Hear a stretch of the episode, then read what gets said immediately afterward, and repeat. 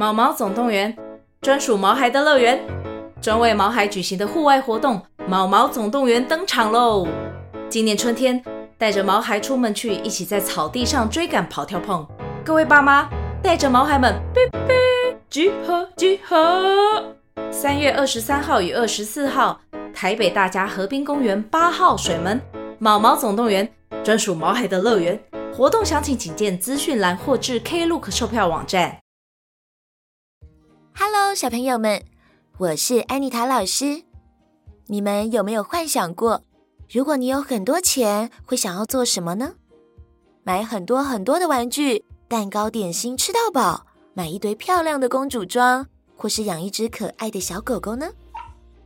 今天安妮塔老师准备了一个故事要跟大家分享。这个故事叫做《懒惰夫妻的发财梦》。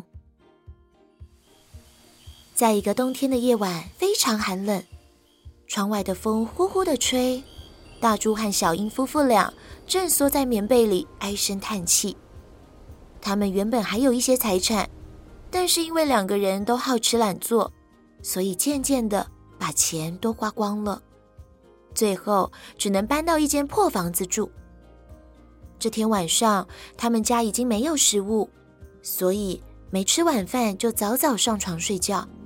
想用睡觉来忘记肚子的饥饿，可是因为大柱一直懒得修理他们的房子，所以寒风都会从裂缝中吹进来，让他们冷得睡不着，肚子也一直咕咕叫。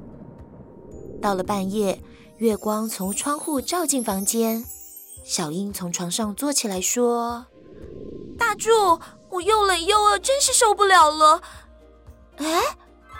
他说到一半，突然发现地上有两块闪闪发光的东西。他推着大柱大叫着：“是银子！大柱，地上有两块大银子！”大柱伸出头，张开眼睛一瞧，不由得惊讶了起来：“哇，不得了了！真的是银子！明天可以痛痛快快的大吃一顿，太好了！”大柱边说边要下床去捡银子，小英伸手拦住他，大叫说：“嘿，你休想把银子全部独吞！哼，我嫁给你这么久，还没穿过漂亮的衣服，我要用这个银子去买新衣服穿。”大柱摇摇手说：“呃呃，不行不行，漂亮的衣服穿不暖，一定要买一件新棉袄。”小英点点头说。哦，那就买一件最高贵的棉袄，头上还要配最漂亮的发饰，这样走在街上，大家都会说我是个大美人了。不过，我们如果把银子都用完了，那以后该怎么办啊？大柱摸摸头说：“哎呀，没关系，我有一个好计划。我们先用一个银子好好的大吃一顿，再用另一个银子去买三十个鸡蛋。”等到孵出小鸡，我们再用小鸡去换两只小猪。小猪长大后，我们就能靠卖猪来发大财了。到时候不要说新衣服，还可以天天吃山珍海味，然后再盖一栋大房子，过得舒舒服服的。小英听了之后点点头，接着问：“好是好，可是谁要来养鸡养猪呢？”大柱毫不考虑的回答：“呃，当然是你啊。”为什么？银子是我发现的，功劳比你大。养猪养鸡当然都是你的事啊。可是计划是我想出来的啊。没有银子，什么计划都是空想。他们夫妻俩越讲越大声，最后竟然吵起架来。他们又吵又闹又打，一直打到房门边。这些吵闹声惊动了邻居的王爷爷。于是，王爷爷提着一盏灯赶过来，劝开了他们两夫妻。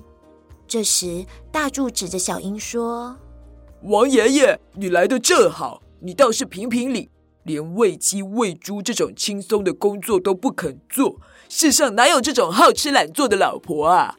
小英也哭着要王爷爷评评理，说：“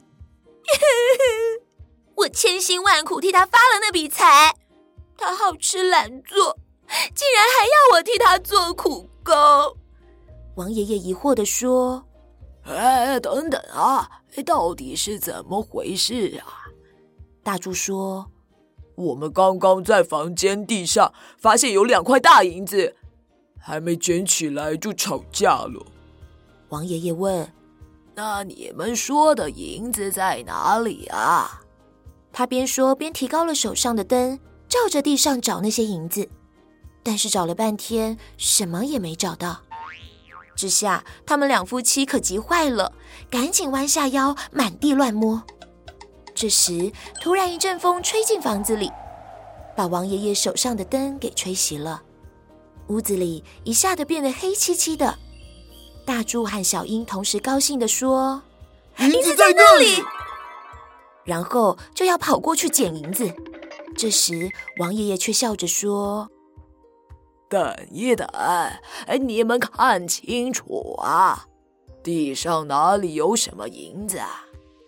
那是从你们的屋顶破洞照进来的月光。他们抬头朝屋顶一看，果然是月光穿过屋顶上的破洞，照在地上，好像两个亮晶晶的影子。王爷爷又点亮了灯，果然地上的银子又立刻不见了。小英哇哇大哭起来，说：“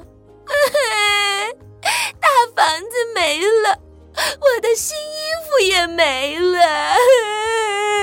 ”大柱也垂头丧气的说：“唉，鸡跟猪也都别养了，没有山珍海味，什么都没有。”王爷爷笑了笑说：“你们整天做梦想发大财，却不肯真正努力去工作，哪会有什么好日子过呢？”他们夫妻俩，你看我，我看你。都觉得很难为情，半天说不出话来。他们的银子梦破灭了。这样一来，大柱明天一早应该会记得去修理屋顶上的破洞吧？小朋友们，你们会不会常常吵着要买玩具、吃点心、要出去玩呢？你们知道吗？买玩具、吃点心、出去玩都要花钱，而你们花的钱都是爸爸妈妈辛苦工作赚来的。